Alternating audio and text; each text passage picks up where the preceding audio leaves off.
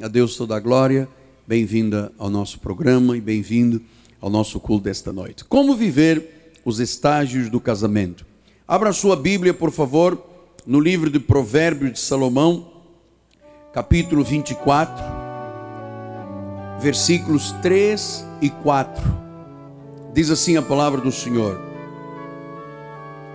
Com a sabedoria edifica-se a casa, e com a inteligência ela se firma.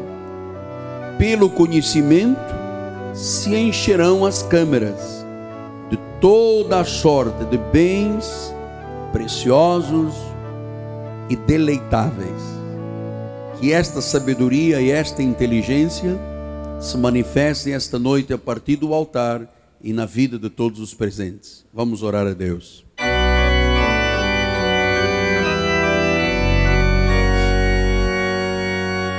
Senhor Jesus, eu quero te dar toda a honra, todo o louvor e toda a glória, porque eu te amo muito. Eu te amo de todo o meu coração. De vez em quando, Pai, me vem à mente aqueles flashes daquele acidente terrível, quando a morte me cercou, do meu corpo em decomposição, do tempo de hospital, dos médicos, do cheiro dos centros cirúrgicos de hospital de guerra, e me vem à mente quão misericordioso tu foste para comigo, ter me tirado das trevas para a luz, da morte para a vida, e teres investido em mim um ministério, teres me confiado homens, mulheres, famílias, para serem pastoreadas. Que privilégio, que honra. Eu me sinto neste altar, Pai. Eu sei que tu usarás as minhas cordas vocais saudáveis, meus lábios e a minha boca de erudito, que tu mesmo a constituíste desta forma, para o engrandecimento do teu nome, a felicidade das famílias e a paz do nosso ministério. Em nome de Jesus e todo o povo de Deus diga. Amém, amém e amém. Meus amados irmãos, minha família, povo do Senhor, família de Deus, selo do meu apostolado, meus filhos em Cristo Jesus. Como ministro de Deus, eu preciso de lhe falar como se eu estivesse vivendo dentro do teu coração como se você me tivesse revelado os teus desejos, as tuas dúvidas e as tuas necessidades. É assim que eu estou aqui neste altar, para lhe falar ao seu coração, como se eu vivesse dentro do teu coração e te conhecesse com profundidade. Porque uma coisa é amar a pregação, outra coisa é amar as pessoas a quem pregamos. Eu quero dizer que eu amo você, e eu sei que a maioria eu não conheço a sua vida pessoal, mas por você ser ovelha de Jesus e Deus ter colocado esse sentimento, eu quero esta noite lhe passar certezas e convicções, não com palavras duras, porque eu creio que palavras duras não penetram o coração, não penetram a consciência, mas eu quero ser esta noite a voz do amor divino para a tua vida. Porque você sabe uma coisa? Um erro num púlpito de um pregador ou de uma pregadora é como tocar fogo num monte de palha. Um erro de uma pregação pode destruir uma família, pode destruir sonhos, pode destruir esperanças. Portanto, a única e verdadeira pregação cristã é a pregação da graça de Deus, pois Jesus trouxe a graça e a verdade, quando ela vem ungida pelo poder do Espírito Santo. Portanto, um sermão eficiente, quanto que eu estou a partir de agora pregando, não é resultado de um conhecimento empírico, ah, porque eu ouvi, porque eu sei. Não. Um resultado eficiente de um, de um sermão é baseado no estudo, na disciplina, na oração, na unção do Espírito Santo e na prática da vida ministerial e espiritual. É assim que nós vamos ver os estágios de um casamento. Então vamos começar conforme palavras do sábio Salomão. Ele diz assim: como é que se constrói um casamento? Como é que se constrói uma família? Como é que se constrói um lar? Como é que se constrói uma empresa? Como é que se constrói uma escola, um restaurante, um salão, uma igreja? Como é que começa para um cristão? Como é que começam as coisas bem começadas? Primeiro, sabedoria. Sabedoria não é esperteza, é o dom de Deus manifestado na nossa vida. Sabedoria é com a sabedoria de Deus que se edifica uma casa, uma família, um casamento, uma loja, uma padaria, um salão. É com sabedoria e é com inteligência que ela se firma. Porque não adianta construir para depois arruinar. A sabedoria de Deus e a inteligência da palavra fazem qualquer estrutura se tornar forte. Em especial, estamos tratando agora este mês nas questões do casamento. É a sabedoria e a inteligência de Deus que mostram como Deus opera numa relação entre um homem e uma mulher. Então, como é que se vive sabiamente os diversos estágios do casamento? Porque você sabe, amado, nós somos evangélicos, nós somos cristãos, nós não podemos pegar exemplos do que, que a novela ensina, do que é que Freud, no seu livro de sonhos, tem a dizer ao nosso pensamento e ao nosso coração. O que que a obra de Lacan, o que que o que que o pensador, eh, sabe, não faça isso. As dinâmicas do casamento precisam de ser vividas com inteligência e a sabedoria da palavra. Por isso é que ele diz: Bem-aventurado o que não anda no conselho dos ímpios, não se detém no caminho dos pecadores, nem se assenta da roda dos escarnecedores para ouvir o que, que o pecador e o escarnecedor têm a dizer a respeito da nossa vida. Nós vamos esta noite aprender os três estágios de um casamento. O primeiro estágio, número um, tudo começa com uma feliz lua de mel. Você vai ver como é que o sábio Salomão falava de um marido em lua de mel e de uma esposa em lua de mel. Vamos lá começar em Cantares 2:2. Qual o lírio entre os espinhos, tal é a minha querida entre as donzelas. Aí a mulher responde: qual a macieira entre as árvores do bosque, tal é o meu amado entre os jovens. Eu desejo muito a sua sombra, eu quero estar debaixo dela, eu me assento, o seu fruto é doce ao meu paladar.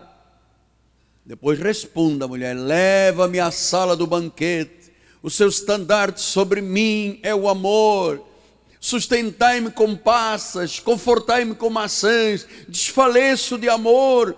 Versículo 6: A sua mão esquerda esteja debaixo da minha cabeça, a direita me abrace. Versículo 7: Ouça a voz do meu amado, ele aí galgando os montes, pulando os outeiros. O meu amado é semelhante ao gamo, ao filho da gazela. Esse está detrás da nossa parede, olhando pelas janelas, espreitando pelas grades. O meu amado fala e me diz: Levanta-te, querida minha, formosa minha, e vem. Está tudo em lua de mel. Porque passado um tempo é seu porco, jogou as cuecas no chão, preguiçosa, acorda tarde. Nós vamos chegar lá. Ainda está na lua de mel. Ainda está na lua de mel. Então, este primeiro estágio é vivido de algumas formas que eu quero lhe passar. Eu estou lhe falando como seu pastor, como psicanalista, como seu pai espiritual, como seu tutor. Primeiro, os primeiros tempos de casamento são vividos, primeiro, intensamente. Hã? Atenção só um para o outro, os olhos só um para o outro, cheios de amor. Depois vem o idealismo. É como se o marido colocasse a esposa num pedestal e a esposa colocasse o marido num pedestal. Vamos ver isto que é verdadeiro? Cantares 4, 1, 5 diz assim: Como és formosa, querida minha, como és formosa. Aqui não está falando em, como se chama aquela coisa que as senhoras têm na perna, como é? Celulite, é, aquelas linhas, como é que é?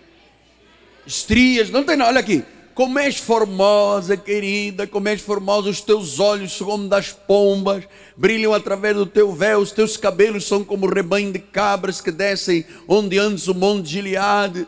São os teus dentes como rebanho das ovelhas recém-tosquiadas, sobem do lavador, das quais todas produzem gêmeos, nenhuma delas há sem crias. Os teus lábios, minha linda, são como um fio de escarlata, a tua boca é formosa, as tuas faces, como romã partida, brilham através do véu. O teu pescoço é como a torre de Davi, edificada sobre arsenal. Mil escudos pendem dela, todos os broqueios dos soldados valorosos. Os teus dois seios, ai meu Deus, não fizeram cirurgia plástica. São como duas crias, gêmeas de uma gazela que se apacentam entre os lírios Tu és toda formosa, querida minha, em ti não há defeito.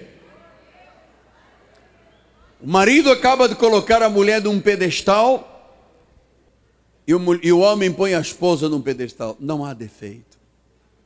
É o idealismo, a indulgência. As pessoas se compreendem. Queimou o arroz, não tem problema. O teu arroz, muito melhor que o da vovó.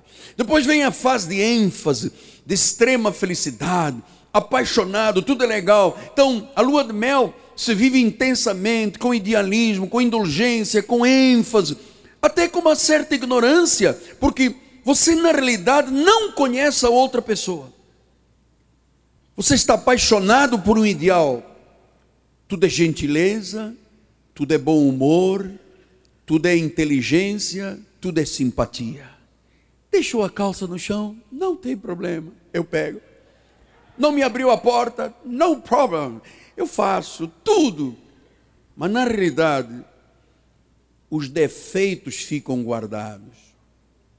Mas com a convivência, com o dia a dia, eles vão saindo do armário. E você descobre que o teu marido não era tão gentil, que às vezes até casca grossa, grita em casa. Que a tua mulher não era tão segura e determinada, 20 dias por mês tem TPM e grita todo dia.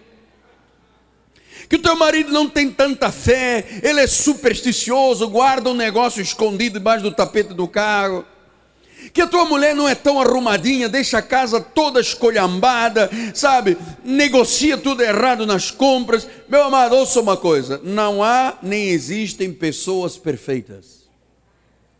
Se você acha que o teu marido ou a tua esposa teriam que ser perfeitos, você não casou com um ser humano. Agora, o que existe em todos nós, e você não pode me negar, é uma vontade forte de pertencermos a alguém. Todo homem tem uma vontade forte de dizer: Esta é minha mulher. A mulher tem uma vontade forte de dizer: Eu tenho um marido, eu tenho alguém na minha vida.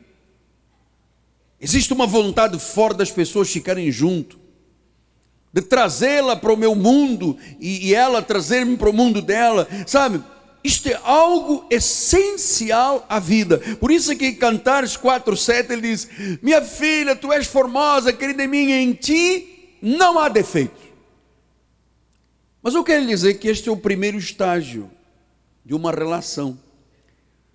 Porque não há ninguém perfeito, não há pessoas perfeitas nesta terra.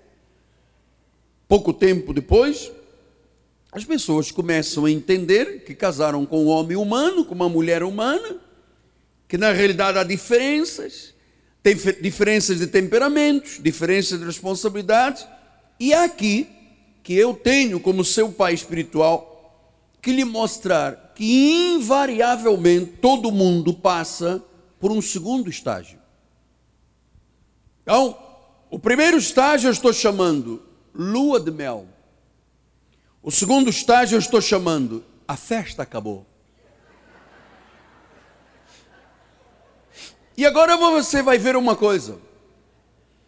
Esse mesmo homem, chamado Salomão, que disse que o lírio dos vales, que o seio da mulher, que os dentes lindos, que os cabelos maravilhosos, isso e aquilo, que o homem estava num pedestal, a mulher num pedestal, ele é realista.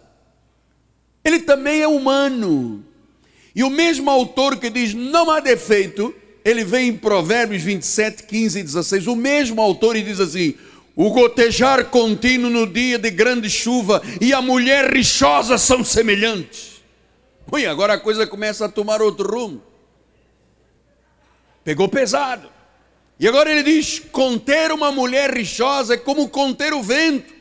Seria pegar o óleo na mão. Ele está dizendo o seguinte: mulher, aquela mulher que diz não tem defeito, ela agora diz: você é uma rixosa, é incontrolável, o teu TPM, e começa a dizer, é igual a tua mãe, é igual a tua avó. E meu amado, é aqui que os grandes dramas começam na vida quando não há entendimento.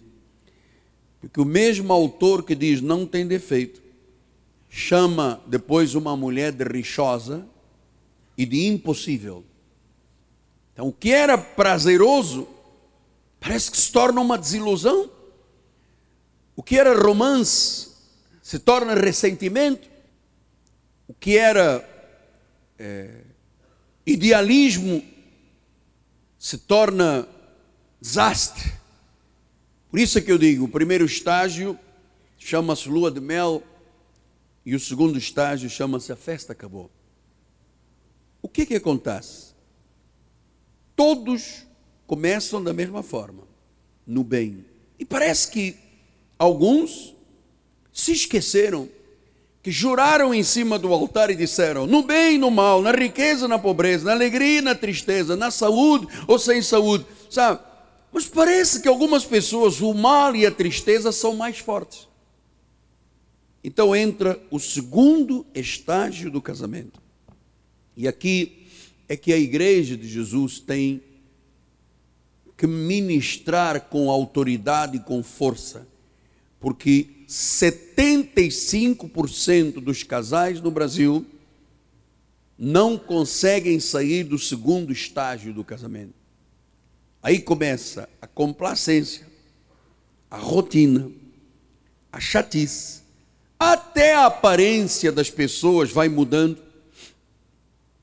No primeiro estágio, minha linda, o que, que você precisa, eu faço. No segundo estágio, se vira preguiçosa. As coisas vão mudando.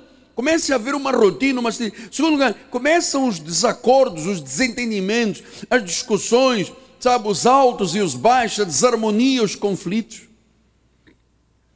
Começam as pessoas a ficar na defensiva, a fecharem-se, o diálogo desaparece começa a dar desculpas, começa a acusar, os ressentimentos são fortes, as pessoas entram num, em desaprovação, começam a desaprovar, a reprovar um outro. No primeiro estágio, na lua de mel, amada, meu amado, tudo que você faz é certo.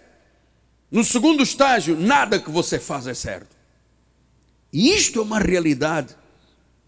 Vêm as críticas, vêm as acusações, vêm as diferenças de temperamentos, e às vezes começa a faltar até o respeito entre as pessoas. E aí vem os desapontamentos, as desilusões, a culpa. Hein? Começam aqueles pensamentos escondidos. Eu tenho a certeza que eu errei quando casei com este homem. Aí a mulher diz: Por que, que eu não fui ouvir a minha mãe? É? Começam as coisas. E aí vem a depressão no casamento. E pior do que isso, é neste momento em que as pessoas vão se descobrindo, em que a pessoa vai tendo complacência, cai numa rotina, começa uma chatice, desacordo, desentendimento, a defensiva, a desaprovação, os desapontamentos. É nessa hora que invariavelmente o inimigo das nossas almas diz: divorcia-te. Tua vida é miserável. Tua vida é uma tortura. Você só vive para baixo. Primeiro estágio, tu te lembras? Tudo era maravilhoso. Agora tudo é defeituoso. O que, que há nisto? Então, meu amado, ou a relação sofre uma ruptura, e eu lhe disse aqui, 58% dos casamentos no Brasil se separam, acabam em ruptura, rompimento. E pior, 75% dos casais hoje no Brasil vive somente no segundo estágio do casamento. Acusando, brigando, intolerância. Sabe? Muitos não dormem juntos, um dorme no sofá, o outro dorme no quarto, não falam, silêncio absoluto. Então, amado, ouça uma coisa. Todos nós temos diferenças. Todos. Ninguém é perfeito. Agora note uma coisa: você tem uma força chamada a Bíblia. Você tem uma força chamada o Senhor Jesus. Você tem uma força chamada igreja na tua vida. Então, apóstolo, como é que se pode passar do segundo estágio para o terceiro estágio? Dessa coisa de desapontamento, de desilusão, de defensiva, de desacordo, de complacência, rotina, chatice, brigas, brigas, mais brigas. Como é que eu saio disso aqui para o terceiro estágio? É possível isso acontecer? Claro. O terceiro estágio é o que o apóstolo São Paulo ensinou e que é o que Deus quer que é o do amor maduro. Então, Paulo ensinou isto em 1 Coríntios 13, 4 e 7. Ele diz assim: O amor é paciente. Olha, amado, poucos cristãos evangélicos têm paciência com o marido e com a mulher. Poucos. A turma briga, grita, chia, arranca cabelo. Pouca gente tem paciência. Por quê? Porque está no segundo estágio. Não amadureceu, não aceitou pensa que o marido tinha que ser um super-homem e que a mulher tinha que ser a mulher maravilha, e não é verdade. Nós somos humanos, todos nós temos defeitos. Então Paulo diz: o amor é paciente, é benigno, é bom, não arde em ciúmes, não se ufana, não se soberbece, não se conduz inconvenientemente, não procura os seus interesses, não se exaspera, não se ressente do mal não se alegra com a injustiça, regozija-se com a verdade, tudo sofre, tudo crê, tudo espera, tudo suporta, não tem que ir para advogado em busca de um tribunal. Onde está este cristianismo aqui? Está no terceiro estágio de um casamento que se chama casamento maduro. Amor com maturidade. Não é idealismo, não é apenas o romantismo é o amor da maturidade. Porque, amado, só existe uma forma de passar do segundo para o terceiro estágio, do amor que a todo momento vira desamor, para um amor maduro, se houver confiança mútua entre o casal. Isto é a chave. O que é confiança mútua, apóstolo? É quando o homem e a mulher cuidam um do outro. É quando o homem e a mulher são honestos um com o outro. É quando o homem e a mulher se respeitam. É quando o homem e a mulher são responsáveis um com o outro. É quando o homem e a mulher se valorizam um ao outro. É quando o homem e a mulher se apreciam um ao outro. É quando o homem e a mulher se aceitam um ao outro como são. Ninguém quer fazer cabeça de ninguém como são. É aceitar as diferenças. Porque, irmãos, nós nunca seremos iguais às nossas esposas e as esposas nunca serão iguais aos maridos. É quando o casal aceita a diferença e diz: Nós vamos viver juntos para sempre, e eu te aceito, eu confio em você, nós somos maduros, vamos viver esse amor aqui da Bíblia Sagrada. Meu amado, isto é o que Deus quer, chama-se o terceiro estágio. Você sabe uma coisa? O amor maduro traz segurança ao casal. Não tem medo de perder um ao outro. Não há possibilidade de rompimento da relação. há um compromisso sem reservas, há uma transparência na relação com verdade. Então, viver com segurança, viver com verdade, viver confiantemente, isto se chama amor maduro. O amor onde as pessoas são abertas uma com a outra, são honestas, são verdadeiras. E este é o estágio que Deus quer que nós vivamos. Porque é isto que traz satisfação. É isto que traz realização. Senão as pessoas vivem no inferno dentro de casa. Quantos casais, quando brigam, tiram a aliança, tiram para o chão, jogam, o cachorro vem, engola a aliança, acabou o casamento. Leva para o veterinário o cachorrinho, a ver se consegue salvar a aliança. Quantas pessoas estão aguardando todos os dias a volta do marido? Quem sabe é hoje que ele vai se divorciar? Quem sabe é amanhã que a minha mulher diz: Amado, você tem que fazer a diferença. Ou você é um evangélico cristão, ou você cai neste segundo estágio que os meus colegas advogados se enriquecem e enchem de dinheiro pelos divórcios, 70%, 40%, 30%, dá comissão, dá honorários, dá isso. E quantas pessoas estão aí sofridas, desesperadas, com casamentos às turras e às massas, porque não entenderam o que é um casamento maduro.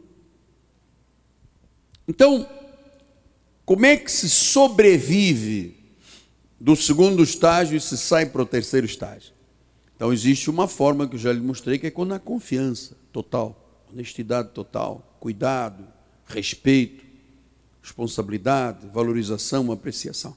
Mas três coisas acontecem. Primeiro, a pessoa tem que estar aberta. Segundo, a pessoa tem que aprender a desistir de algumas coisas. Terceiro, as pessoas têm que crescer. Então, o que é estar aberto? Sabe, é, Deus tem nos falado esses dias que Ele iria curar muitas relações nesta igreja. E há milhões de pessoas assistindo pelo satélite, pela rádio, pela televisão, que têm um casamento torturante. Então, o que, que Tiago disse em Tiago 5,16? Confessai, pois, os vossos pecados uns aos outros e orai uns pelos outros, para serem curados. Quer dizer que se eu estiver aberto a falar com a minha esposa, a minha esposa estiver aberta a falar comigo, se nós mostrarmos as debilidades um ao outro, se nós confessarmos, se nós orarmos, se nós formos honestos, se nós falarmos a verdade, se não deixar nada escondido, se não houver feridas na alma, se a pessoa tiver a coragem de confessar, de falar, ela vai ter um casamento curado, saudável. Porque, irmãos, há coisas que às vezes as pessoas dizem uns aos outros que ferem mais do que uma chapada. Quando uma mulher diz a um homem, você é homem ou é um rato? Pô, isso acaba com o homem. O cara vive um hamster dentro de casa, correndo de um lado para o outro. Ou quando o marido diz à esposa, você é mulher ou você é a Fiona, é a ogra, sabe? Quando uma pessoa está aberta a uma relação, ela está aberta à cura. E Deus quer que isto aconteça com todo mundo. Segundo lugar, quando você passa do segundo estágio para o terceiro, você desiste de algumas coisas. Olha, desiste daquelas reações que não funcionam, atitudes que pioram a relação, sabe? Aquela mulher que fica em silêncio um mês, dois meses, três meses. Quatro... Ah, amado, isso é diabo puro. Pá. Isso é horrível. As pessoas que dizem uma a outra, casados, assinaram um documento, vieram na igreja depois dizem, eu exijo respeito ao meu silêncio. Tá? E o homem fica silencioso, um mês, dois meses. Que, que a mulher respeita o silêncio dele. Que casamento é esse? Ou aquelas frases, se você não fizer o que eu mando, você vai ver o que, que te acontece. Pô, quem é a mulher que resiste a uma coisa dessas? Ou a mulher que diz para o marido: a porta da serventia ela saia. Ou a que diz: pegue as suas malas e vá-se embora para a casa do seu pai. Meu amado, nós temos que desistir de sarcasmo, de ridicularizar, de acusar. Amado, isso não resolve. Não tente mudar a cabeça de ninguém, porque ninguém muda a cabeça de ninguém.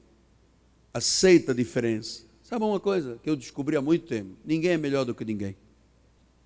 É que o marido às vezes acha que é o rei da cocada preta e a mulher é a rainha do sabá. Não é, não.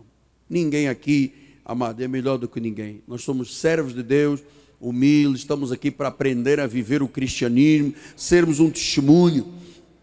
Como é que pode tanta gente, meu amado? Eu conheço mulheres de pastores que se tratam como psiquiatras, tomam calmantes de tarja preta, tal é a guerra dentro de casa que a mulher tem que ir para o psiquiatra.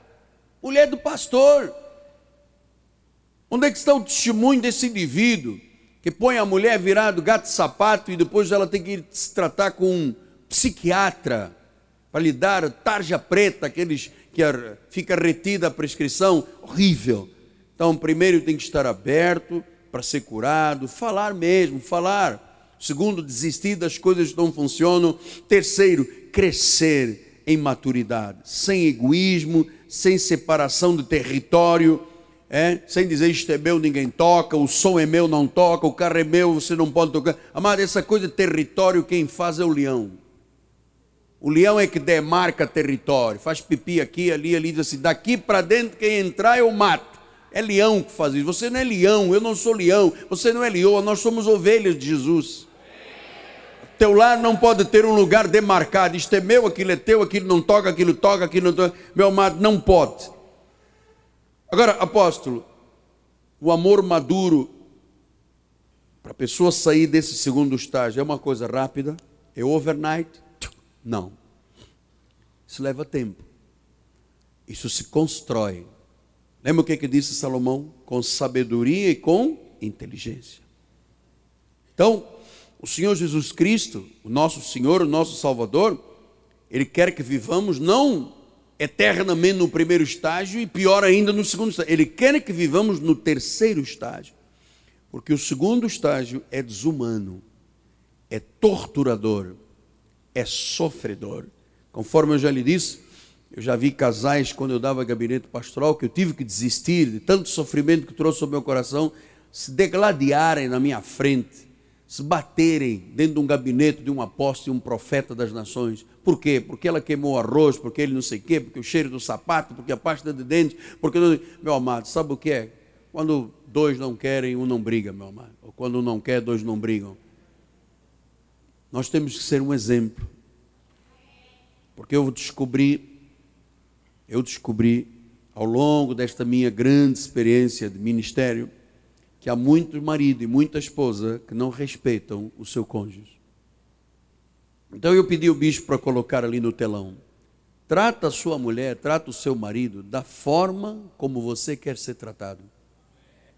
Trate. quero que ela me trate bem, apóstolo. Então trate bem. Porque Jesus pode transformar pelo Espírito Santo qualquer casamento naquele casamento que você tanto sonhou. Mas só acontece isto quando o amor já chegou à maturidade, ao amor maduro. Então, quando um homem descobre, quando a mulher descobre que é parte do problema, e assume, e ora, e fala, sabe uma coisa? O milagre acontece. E Jesus vai lhe fazer viver o céu dentro da sua casa. Sabe como é que isso se traduz? Felicidade.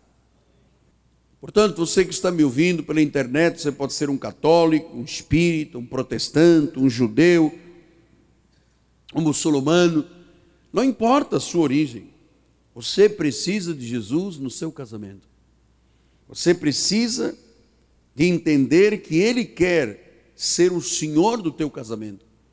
E que o teu casamento não pode ficar no estágio 2. Não pode. No estágio 2 é terrível.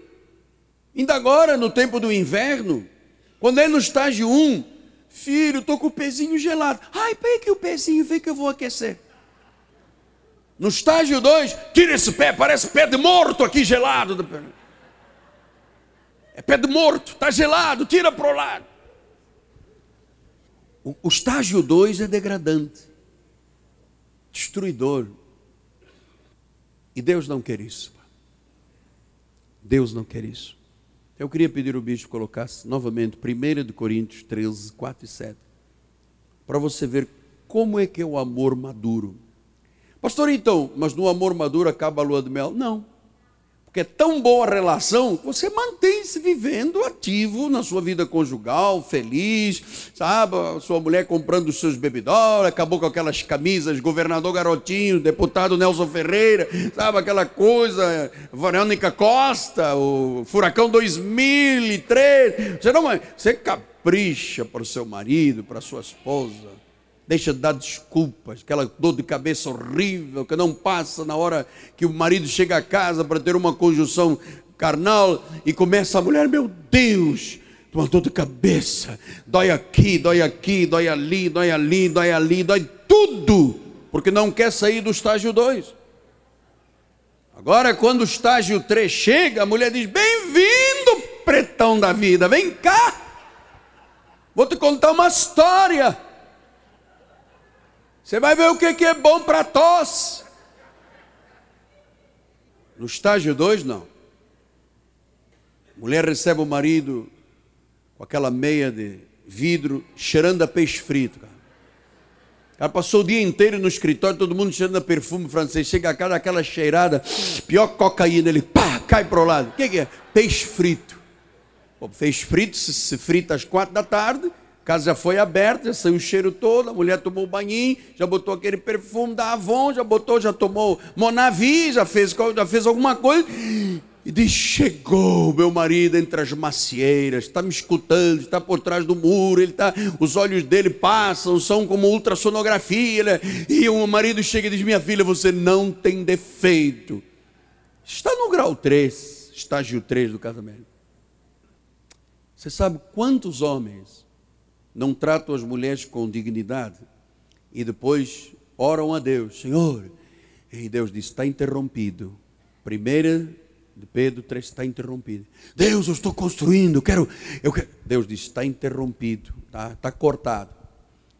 Sabe quantas pessoas não recebem orações e respostas por causa do seu casamento no estágio 2?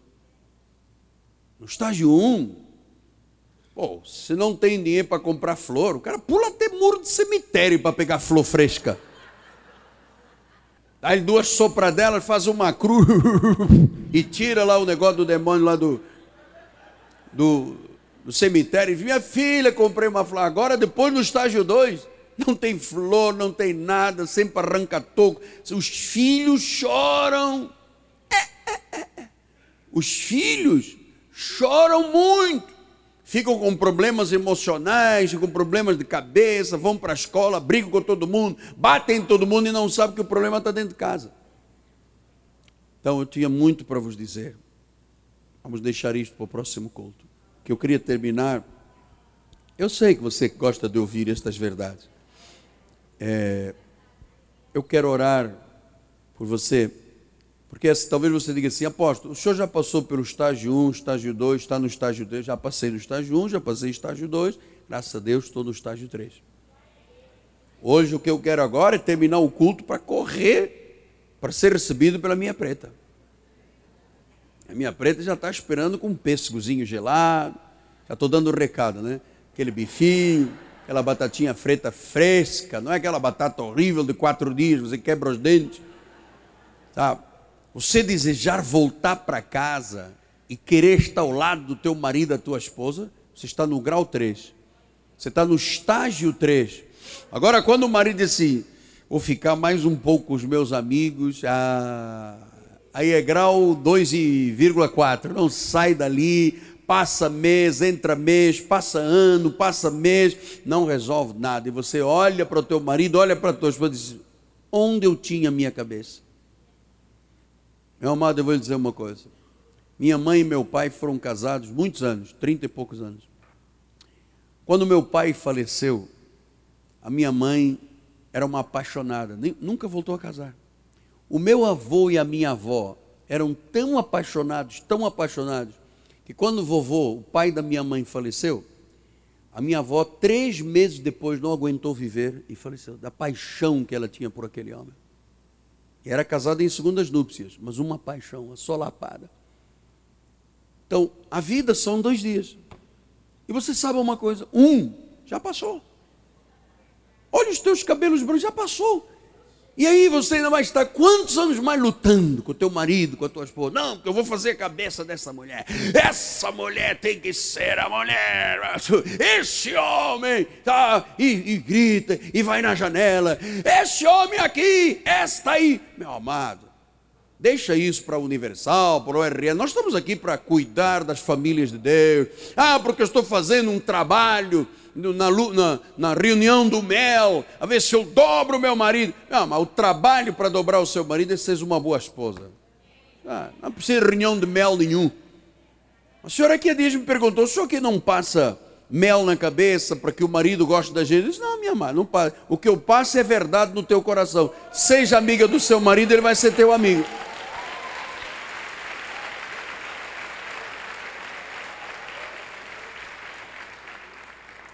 Porque a Bíblia diz que aquilo que o homem semear, isso. Isso é o amor maduro. Então vamos lá, só para terminar. O amor é paciente. Eu já disse a esse homem para não deixar os sapatos e as meias no chão aqui. Mas por amor paciente, eu vou pegar. O amor é, é bom, é benigno. O amor é, não arde em ciúmes, ah, aquela coisa. Aonde você estava olhando? Tal? Não, estava olhando para o sinal. Do... Você estava olhando, você olhou, porque o sinal, o sinal piscou do vermelho para o verde. Tem uma mulher atrás desse sinal. Tem mulher nada, é a sinaleira que está piscando, verde e amarelo, para você avançar. Então, não arde em ciúme, não se ufane, não se soberbece, não se conduz inconvenientemente, não procura os seus próprios interesses, não chega tarde e diz foi o carro que avariou, né? É, não se exaspera, não grita, não briga, não se recebe mal, não fica três meses sem falar com o marido e com a mulher não se alegra em justiça, regozija-se com a verdade, tudo sofre, tudo crê, tudo espera, tudo suporta. Irmãos, vamos viver isto. Viver isto.